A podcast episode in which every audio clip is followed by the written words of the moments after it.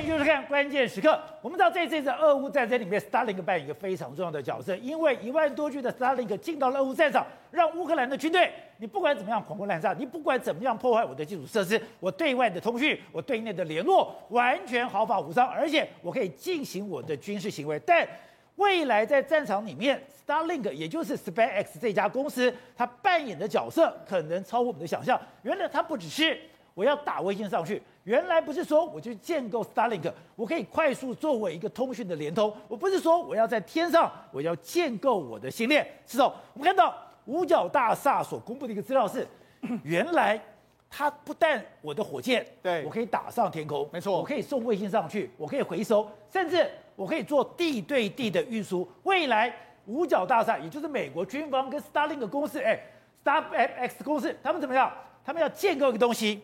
我们要在一个小时之内，在地球每一个角落，对，我可以快速的运送人员，我可以快速的运送物资。你现在想想看，C 十七这么大的一个飞机，我可以比 C 十七更快速、更准确的送到我要送达的地方。而且未来假设真的台海发生战役的时候，美国的想定里面，未来有一天可能他一个小时之内就可以从美国本土把他的军援运到。台湾来一个小时，对，那现在这个时间至少要十二个小时，就他居然要一个小时，这是当然是美军未来的想定。对，我们知道说，事实上美国现在就有所谓的陆军第八十二空降师，他号称说他这个即时反应是一天之内可以抵达全世界的任何角落。哦，但是现在美国呢，想办法把它缩短到一个小时之内抵达全世界的任何角落。一天已经来不及了，对，他现在要做到一个小时内。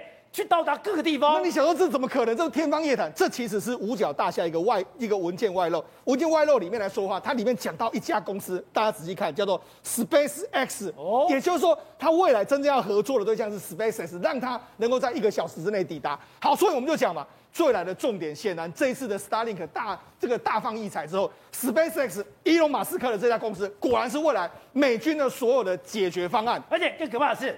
现在 SpaceX 的这家公司，他们的火箭运输，我不但可以安全稳定的送到了太空，我不但可以非常低廉的价格把卫星一个一个打下去，他们现在还要再做一个实验。这个实验是我刚刚讲的，我可以地对地的运输。如果我真的可以完整做到地对地的运输之后，哎。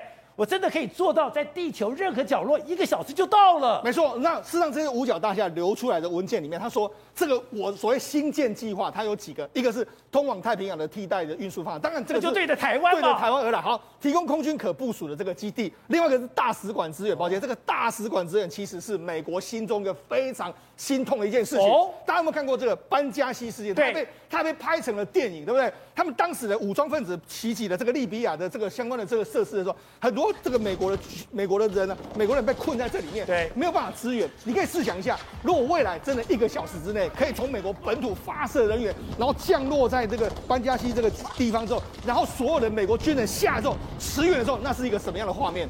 所以这是美国的想定，也就是 SpaceX 真的能够帮美国达成未来这种憾事不会在美国发生，也就是在二零的时候，当时他的班加西事件是。我攻进了班加西，美国大使就在里面。是，虽然我有美国海军陆战队在在里面保护，对，可是我寡不敌众。对，他当时想，如果的人员能够快一小时进到了这个地域，是，我在地区里面，我的美国大使就不会死亡。对，现在以前做不到。对，他说现在。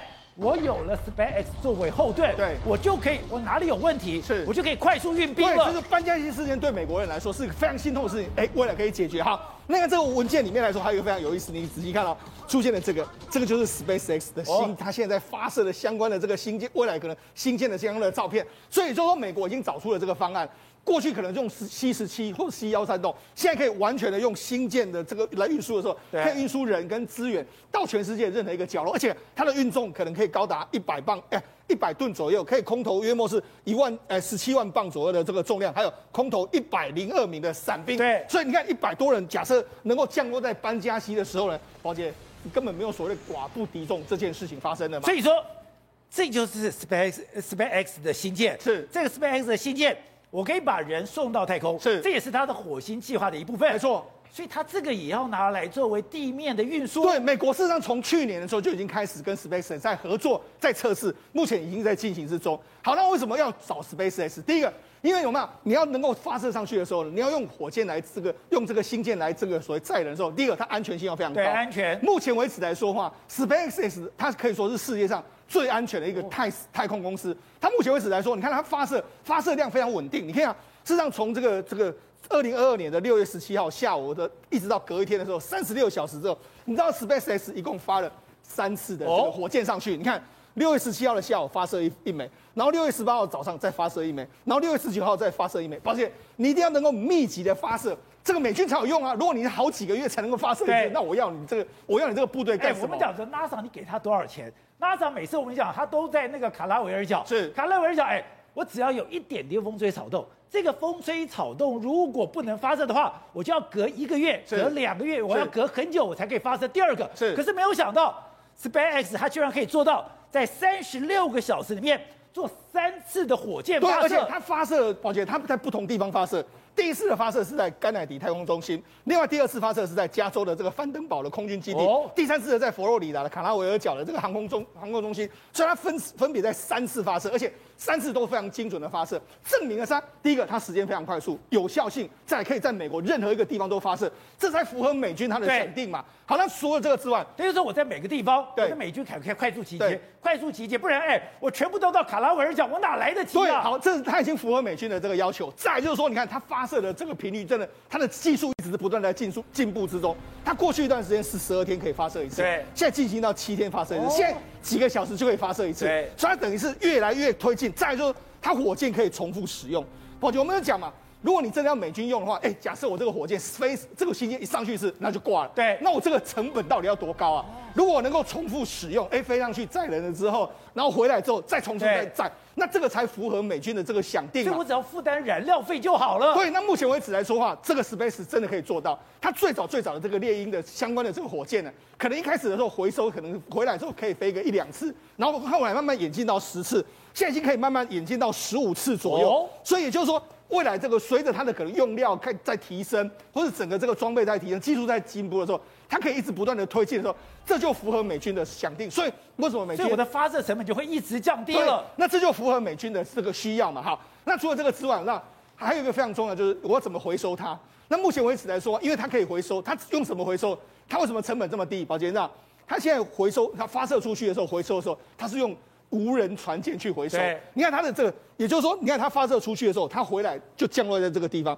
这个地方来说的话，哎、欸，这个伊隆马斯克很很好玩，他把他的无人无有目前有两艘这个无人船在负责回收这些所谓的火箭。它的名字一名字两艘，一个叫请阅读说明书号，另外一套叫当然我还爱你号，两台，然后就这样负责降落。然后降落的时候，它可以这个船可以载到任何地方去。它可能会降落的地方，我就开到那个地方，对，然后把它不要把它顺顺利利的把它回收到美国本土来。所以以前它的整个等于说降落的平台，对我还要去人去操控。它现在最新的是，你刚刚看到最新的是，我完全是 AI 无人操控，对，也就是我只要把坐标给你，它自己会去找位置。对，为什么这个 SpaceX 会变成是美军的想定？原因就在这个地方。所以你刚刚讲，如果说他今天要驰援台湾，是，也是过去，哎，你从美国本土你要弄到台湾来，那好几个礼拜的时间。可是如果我现在我有了这个 SpaceX，对，我一个小时到，等于说我在台海附近，哎，我找一个海域，对，这个海域里面或者一个岛屿旁边，我只要降落，我就可以快速过来了。它只要一个空地都可以，甚至在台湾本土都可以降落，那个速度会非常非常快。好，再来你就说啊，那没有啊，那个那很简单啊，我共军就趁你要下来之后把你打掉。宝杰，它困难的地方就是它很难被发现。哦，为什么这样？你知道？是它不容易被发现。对，为什么它那么快？你看，它用火箭发射出去的，它这个在这个地方。发射出去，火箭这样推进，推进之后，它的轨道是怎样？它不是在太，不是在地球上面，它会飞越过太空，哦，飞出这个太这个大气层，在太空中飞行之后，再回到大气层里面。那那它怎么飞？飞飞飞飞到最后大气层，就跟一个飞弹一样，对，它跟飞弹一模一样，所以你根本没办法追踪。在它飞到大气层准备要回转的时候，它会转过来。比如说我们讲它这个。假设火箭是这样子往往上飞的时候，它在太空的时候，它会转个方向。对，转个方向的时候，它的火箭的喷射器会在下面。我们让它回收的时候，不是这不这样回收吗？火车火箭发射器这样回收。过来，它倒转过来，用这样倒转过来回回下来。第二次的时候，它回到地太呃回到地球的时候，它会再点火，反向点火，然后这样下来的时候，宝杰你知道，唯一唯一能够拦截到它的是在它进入大气层之后，大气层之后再到它降落的时候，宝杰这么这么这么长的一个距离啊，它居然一分钟就完成了，也就是说我下来之后这么快，对我穿到下来之后一分钟，然后转过来转过来，然后降落完成一分钟。所以真的有可能，这个中中中国陆军哇，中国的军队真的打掉，唯一有可能在这个时间点。但是问题在这个时间点里面来说，你发现它是，你发现到它的时候，它已经降落了。所以这个为什么美国会觉得说，哎，这个真的是一个非常好的方案？只是说现在的问题在什么地方？问题在说它的成本还是相当贵。再来就是说，因为每一次上去发射很快，没有错。但是现在要载装载那些东西的时候，其实目前为止的前置作业需要花费比较多的时间，那只是目前美国都需要克服的几个难点。而且我觉得他们那个形容很微妙，他这个形容什么？他说就像你丢一根铅笔到了太空，铅笔到了太空了以后，你的相对距离是一个美国帝国大厦的高度，是美国帝国大厦的高度到了以后，对，你再迅速的掉下来，对，它其实是非常，而且是掉在一个鞋盒上面，对，它其实是非常难的一个状况，就跟其实类似我们讲过了在。这个这个航空母舰上面降落是一样的困难，但是问题是为什么？因为它是用所谓的 AI 的技术，用相关的演算演算的非常的完整，所以这个技这个技术来说，对他们完全都是自动化。这个对 SpaceX 来说是完全没有问题的一个状况。而且他们讲说，他们的技术居然比 NASA 好，因为 NASA 每次点火的时候，对，他们还会有误差，是点火的时间如果不对，我就不能发射。是他说 SpaceX 最近。从来没有发生过这种事情。对，我刚才你不是讲吗？Space 发射非常准确，而且回收都非常准确，回收率非常高之外，现在呢，事实上 SpaceX 跟 NASA 还在研发一个东西。我们知道，事实上在这个发射卫星现在越来越多之后，卫星在太空中是不是有可能会互相碰撞？对，这有可能会发生的。那现在是 NASA 跟 Space 开始在研发一个叫做防止这个卫星的互相碰撞的这个策略，也就是说你可能在我附近，或者说什么东西要干扰我的时候，我可以自动躲开，不会被它攻击。那除了这个之外，现在这个 Space 还说了，我们未来准备要有所谓的 V 二点零的这个新的这个，我们知道星链计划原本的卫星，它现在有第二个版本，对，第二个版本上去之后，他就说了，我的资料量可以这个包括说比现在的这个增加约莫十倍，那你就知道，哎。现在 Space 现在的这个 Starlink 已经在乌克兰战场上面证明它是多强大。哎，如果资料能够处理十倍，然后速度更快的时候，你就知道说，这个绝对会变成是美国国防部一个未来非常重要的一个对付中国的武器。你说现在 Star SpaceX 的卫星在天空，对，我不是只是一个反射，是我上面居然有资料库，是我现在未来上面的资料库比现在的资料库多十倍。对，未来如果这些卫星完全打上去的时候，哇，美国的军军所有的军事的这个武器。跟卫星互相连线的时候，你就知道说，这个真的是打到地球的那个地方都是无远佛界。所以以后的战争高地不在山顶，是不在地表，是在天空了。对，而且目前美国已经开始在今年十月的时候就已经开始准备要发射这些卫星上去。所以不止美国未来有两个两个想定，第一个我可以用 SpaceX 的卫星民用卫星跟我互相合作，再来就是我还有我的军用卫星，这两个堆叠起来的时候，美国的资料库从卫星来的资料库是前所未见的强大。好，国铭。这次乌克兰战争，我们刚才讲到的 Starlink 发挥极大的一个效果，我有一万多具的 Starlink 进到了乌克兰战场，哎，包括什么？包括亚速钢铁厂，在这个地方都有 Starlink 的这个残骸。有因为有了 Starlink，你再怎么狂轰滥炸，我的等于说我的通讯完全不够中断。但现在按照美国的说法。现在已经不是只是我的单独的通讯，我真的可以做到一个小时里面，我不是千里驰援，我是千里万里驰援了。我们再来看啊，其实人类发展卫星从一一九五七年，哎，史普尼克的震撼，当时候呢，我们叫一箭一星。什么叫箭星呢？就是一个火箭发射一枚卫星。到了两千年的时候，哎，其实中国已经发展到一箭三星，好，一箭多星。可是你看这个图片，这个是一箭几星？好像三十三十几颗星就六十几颗，没有错。这个是一件，算是六十七，六十七。所以说，之前啊、呃，之前俄罗斯哦，对于哈呃这个 SpaceX 哦支援哈这个乌克兰呃相当不高兴，他说我要把你打下来啊，请问这个。呃，六十多枚卫星，而且可以随时替补哦。这么多枚卫星，你要怎么一打下来哦？那为什么说这个通讯卫星这么重要？因为就是说，其实 SpaceX 哦，它是建立哈在太空中哈呃建立一个网络基地台哦。那这个网络呢，可以是民用，可以是军用。那对于军用来讲，其实对乌克兰军队来讲，哎，其实它只要有一个接收器，它就可以方便哦知道说，哎，敌军的位置在哪，在哪里？因为其实战场上的变化是相当快速的。可是呢，这个哈，透过乌克兰军队哦，透过这个网络系统，居然可以得及时的得知说，哎，乌克兰军队什么时候进攻，我什么时候要逃，我什么时候要攻击，我什么要躲避，这个就赋予乌克兰守军很大很大的作战弹性。那其实当然哈，当然有些人会说，这些呃通讯卫星能不能给军方来使用？当然可以啊。哦，我而且我们看到这一次的勇敢之队，而且我们看到了现在美国的很多演习，居然都有一个单位，就是太空军参与。太空军参与就代表，哎，我是把天上的星链当成我最重要的资料链了。没有错，其实当当时候的这些我叫民间卫星的发射公司哦，当时候其实他们也有开发之初啊，也有得到部分哦美国公募的一些赞助。然后其实你不要看啊，光是美国政府松绑哈这个卫星发射，其实就算是给哈这些卫星发射公司很大的优惠。那当然在暂时时的时候，哎，这些卫星卫星公司回馈给军方，当然也是可行啊。所以其实。呃，美美国军方哦，他们现在在发展一个战略系统，叫所谓的呃联合呃联合全领域区域管制系统，叫 JAD Two DC Two 哈。你要建立一个战场共同图像哦，目前美军做得到。哎，有没有可能透过这张图，哎，建立全州甚至全球的战场共同图像？当然可以，但是呢，这个要很多的网络的基础建设。那这个网络的基础建设，呃，目前哦，SpaceX 是是把放到太空上。那这个呃，为什么要放在太空上？第一个哈，它不容易被摧毁，然后第二个，它可以运用海军、空军、陆军、哦太空军，还有网络军哦。第一个，你们先去收集资讯哦。这一套战略有几个要点，第一个叫感知，就是说你透过哈各种感测器哦去收集这些资讯。那第二个阶段叫呃赋予认知，就是说 make sense，就是说这些这么多的资讯，哎，你要透过 AI 或是大数据哦来判定说，哎。这个到这个资讯是哪个有害的，哪个无害？譬如说，哦，中国的发射哦几枚弹道飞弹，然后他们的呃航舰出动等等。那最后一个阶段才说 action 就行动。那行动的意思说，呃，这些呃知道这些威胁认知说，哎，说真的，呃，这些作战单位他做什么事呢？说真的，只是些按钮而已啊。所以其实说真的，未来哈，未来可能你说这些卫星、这些电脑，嗯、你不但已经征收了，你不但已经侦测了，你连决策都帮我做好了。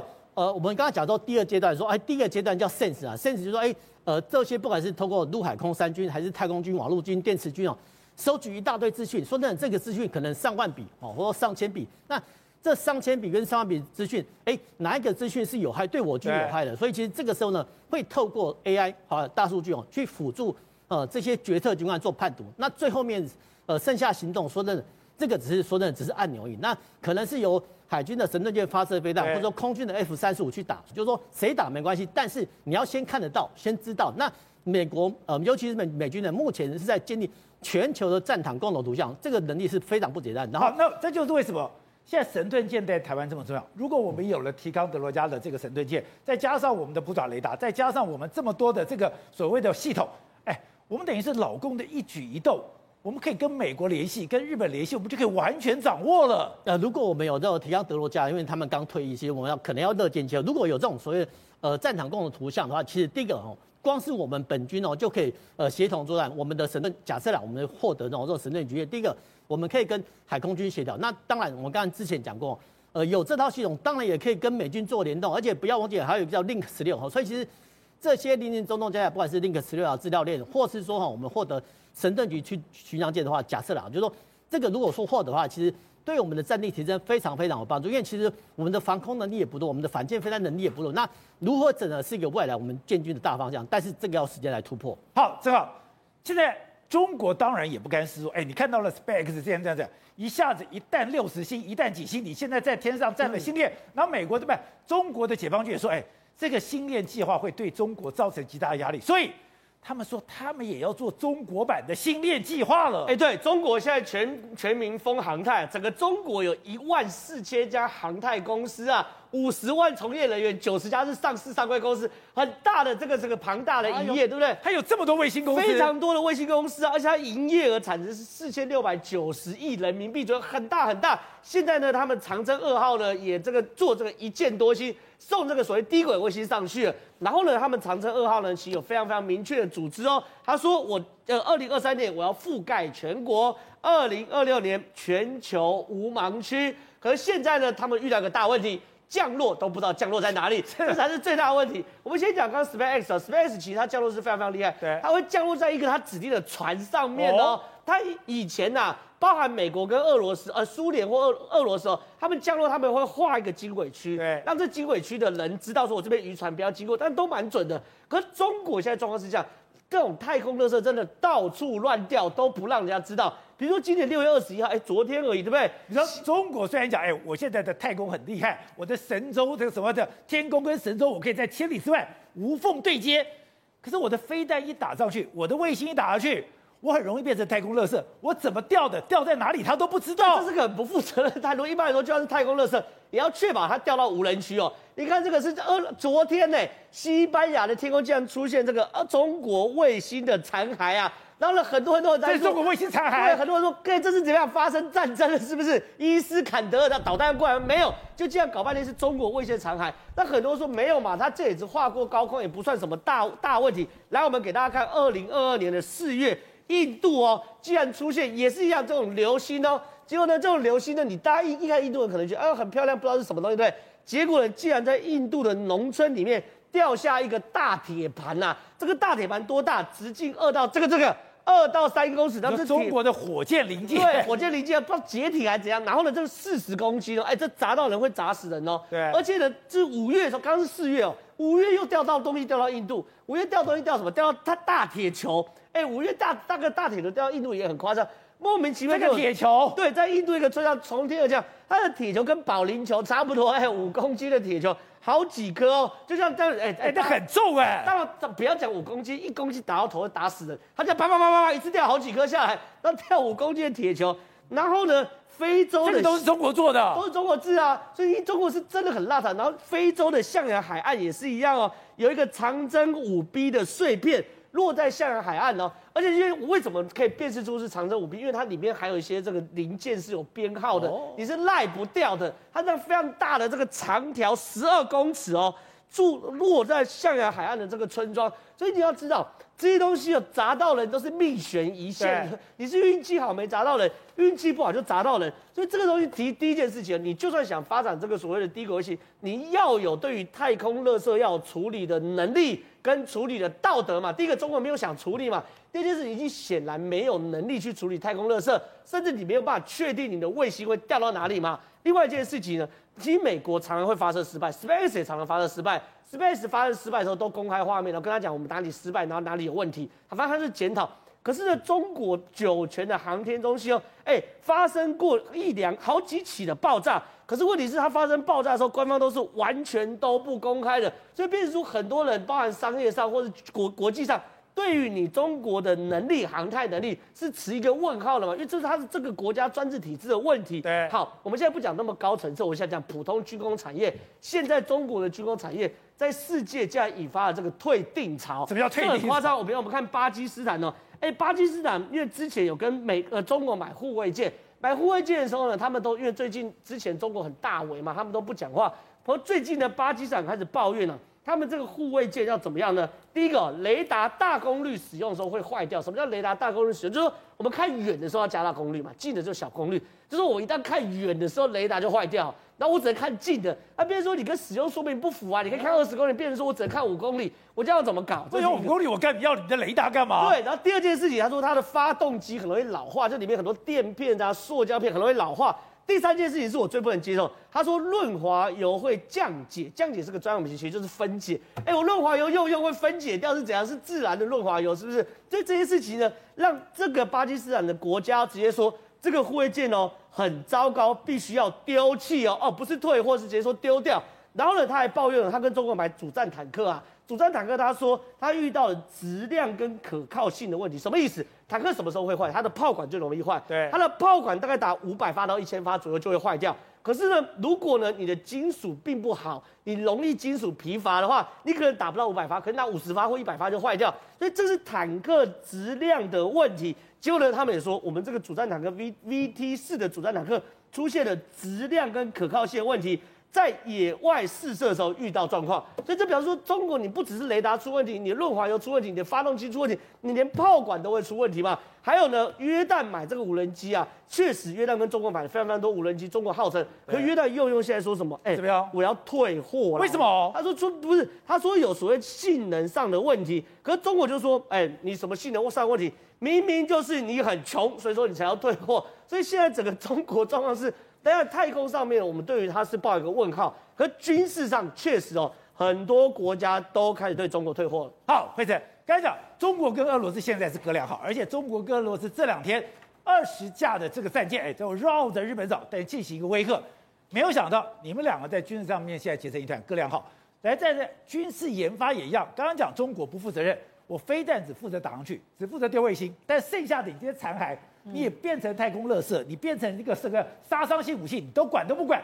俄罗斯也一样，俄罗斯最近被他抓到是，哎，你发展任何的东西，你完全不负责任。你刚刚讲，你对于整个环境污染是非常严重了。对，他现在就是变成经济发展，因为全世界在抵制，在在制裁他，所以现在俄罗斯毛起来，他只求自己的经济发展，所以所有的一些污染他都不管了，完全不守任何的一个国际啊环保法规哦，包括啊我们之前有提过史上最大规模的个甲烷外泄哦，每小时排放了九十公吨的温室气体这个部分。那除此之外，就被人家发现说有一个城市叫。诺里尔斯克这个城市，这个城市被称为地球上最令人沮丧的一个城市。为什么呢？第一个，它因为是在非常的北边啊，所以呢，它一一年之内会有几天是完全处于一个黑暗的状况，完全看不到，大概有四十五天的平均都是一个黑暗的状况。它永夜这么久？对，然后呢，气温非常低，该负呃三十度左右。但更可怕的是，它竟然是一个镍厂生产，大概有全世界五分之一的镍厂都在这个城市生产，所以它有非常严重的一个污染问题。包括空气污染，它的污染每年会有大概两百万公吨的有有毒的气体，包括氮氧化物，然后呢，包括苯酚，还有二氧化硫。大地球上大约有一趴的二氧化硫都是来自这个城市所排放的。全世界一趴的二氧化硫是从这边流出来的。对，而且二氧化硫其实是非常非常毒的。他说这样子的一个化合物的倾泻会导致树木。然后整个枯死，而且会导致酸雨哦。所以，但是你知道这个城市为什么不断的还在发展？因为它贡献了整个俄罗斯两趴的 GDP。所以现在大家都想说，就不把所有这一些污染假装没看到，只看到完全没有环保，完全不在乎污染，完全不在乎，而且甚至是他毒害的是他们自己人，他也都不在乎。那刚提到你知道吗？他四十五天的一个永岸之外，它有污染非常严重的水源，所以呢，这个城市它的平均寿命只有五十九岁。那远远比俄罗斯平均寿命少了十岁左右，所以你就知道，对他们这边的人来讲，真的是牺牲当地人。河流是红色的，河流是红色的，因为有刚刚提到二氧化硫的排放，所以它会有一个呈现一个红色的河流。另外一个是癌症的并发率，真的是非常恐怖。这个地方的癌症并发率竟然是其他俄罗斯地区的两倍，尤其是儿那个儿童的癌症，儿童癌症的一个并发率竟然是啊比西伯利亚儿童的平均水平还要高出四十四趴，而且年轻人的神经系统的疾病高出三十八趴，还有肌肉的疾病也高出二十八趴。所以换句话说，这个城市的人其实被牺牲掉了。整个俄罗斯是换取用这城市所有人的健康来换取整个国家的经济发展，看着其实让人家蛮难过。另外一个部分是贝加尔湖，我们在念书的时候都有读过贝加尔湖啊，多漂亮啊，多水多好。最美的湖泊吗？对。就现在没有想到，俄罗斯竟然要因为呢，要追求经济，让当地的一个造纸厂把他们的含铁量的排放标准降低。换句话说，它就可以。对，降低国家的标准，来让这个污染的呃造纸厂可以继续污染生产。贝加尔湖是全世界最干净的湖泊之一耶。黑领导也待机了，反正我经济发展比较重要，所以现在整个变成是这个非常恐怖。他们的湛蓝是全世界没有的颜色哎。对，然后呢，他就讲说，你在你眼里是蓝色，在我眼里看到只看到钞票的颜色。所以他们现在就讲说，这个部门呢，他们打算要让这个铁含量降低十倍，然后呢，铬含量降低一点三倍。多美呀！呃，那只以后只有以只能看到照片了，现实已经完全不会这样，因为他们现在要求啊，牺牲所有贝加尔湖的相关的环保标准，降低所有的环保要求。只为了你看到这个，就是造纸厂，只为了让这个造纸厂可以持续的一个生产。然后这个造纸厂本来在二零一三年已经关闭了，这个五十年的营运当中，累积了六百五十万公吨的危险的废物，所以二零一三年才把它关闭。没有想到，现在俄罗斯竟然要打算降低环保的要求，让这个污染的造纸厂可以持续的一个生产。更可怕的一件事情是，以前。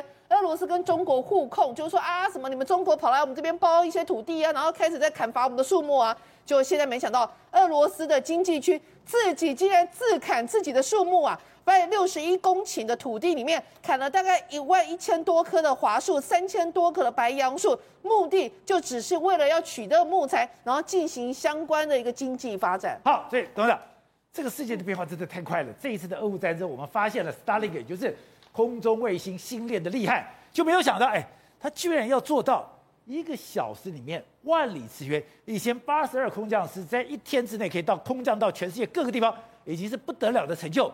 现在更快了。这五角大厦文件外流，哈，这个是故意外流还是不小心被间谍流？当然是故意外流。看他故意外流给谁看的？他是给他是给中国跟俄罗斯的的这个将领看的吧？对。他就告诉你说，我的武器、我的科技发展到什么阶段了？你记不记得最早以前在那个雷根 （Ronald Reagan） 当总统的时候，他搞一个星战计划。星战计划叫 Star War。结果呢，这个 Star War 确实有这个规划了啊，但是根本没有行动嘛。就苏联在苏联的领导，通通他看到这个计划之后，放弃了。他知道，苏联永远不可能在军事科技上超过美国了嘛。这个是一个很重要的因素，导致苏联瓦解。苏联这个国，当时苏联联邦共和国最重要的一个开销是什么？就是军火嘛。那战争准备嘛，他全国在战争准备，各联邦也在战争准备，每天准备跟美国人打仗，打打打打打打打，仗没打，钱先花掉嘛。现在的问题是一样的嘛，他现在美国又搞这一样的招数嘛。我五角大厦把情报外流告诉你说，我现在开始用在低轨卫星，对，我用全球最快的运输方式，我用就用太空科技来跟你打你的地面战争，你怎么跟他打？那这个科技要多久以后会成熟？我们不知道。这个科技可能要二十年、三十年、五十年，不晓得。可是很简单，你俄罗斯要不要跟进？只能跟进。你中国要不要跟进？啊，要跟进啊。对，你有我要有啊。对，因为中国现在就跟进新链了。不是，现在新链是一回事啊。他的问题，他在告诉你说，我能做到这个程度啊。对。那你就要跟跟我来啊。对，你跟他来的画面，这个钱要不要花？要花。来这花钱花钱，所以。这个这个记录这个说法跟这个可这个概念刚丢出来的时候，就逼到他的敌对国家不得不跟进而花钱。你看看中华人民共和国多笨的一个国家，笨到了要死，你知道吗？他现在他根本没有资，根本没有海洋战略的一个国家，是个大陆国。他现在什么都要跟，他先搞个航空母舰，他海军中华人民共和国的海军在历史上。或是中国人的海军在历史上只有出现过一次，有所谓的海军能够有远征军，那个叫做郑和下西洋，从此之后没有出现过海军。现在中华人民共和国搞个海军，搞个什么空零零三号都出来了。那你知道这个航空母舰要花多少钱来养吗？你知道海军要花多少钱吗？很贵的，非常贵，一般的国家养不起嘛。你养一个航母的话，等于是你好几个步兵师要花掉的钱都干掉了嘛。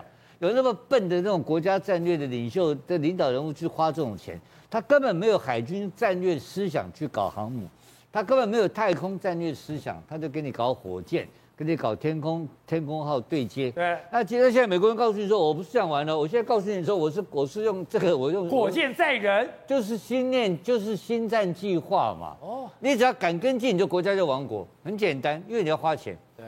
那美国为什么花得起这个钱？第一个，美国的钱是各盟邦一起来的，对，大家帮他公家出的，他全世界借钱。第二个，美国美国花这个钱是怎么来的？美国花这个钱是都是用，都是各个，然后一个是蒙，那个借来的，印钞票买的，他印钞票，所以他美国的钱不是他自己出的钱，啊，老共你要自己干，所以他现在当你开始看到他的中二舰队去日本去。开始巡弋的时候，开始挑衅的时候，美国人知道上当了。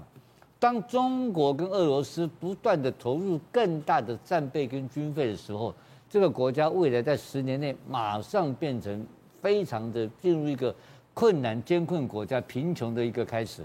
所以美国又在把 Ronald Reagan 当年的那个 Star War 的星战计划重新搬出来，引诱中国，然后请君入瓮。跟进去花钞票烧钱，烧到最后，这个国家必要垮台，必定要亡国。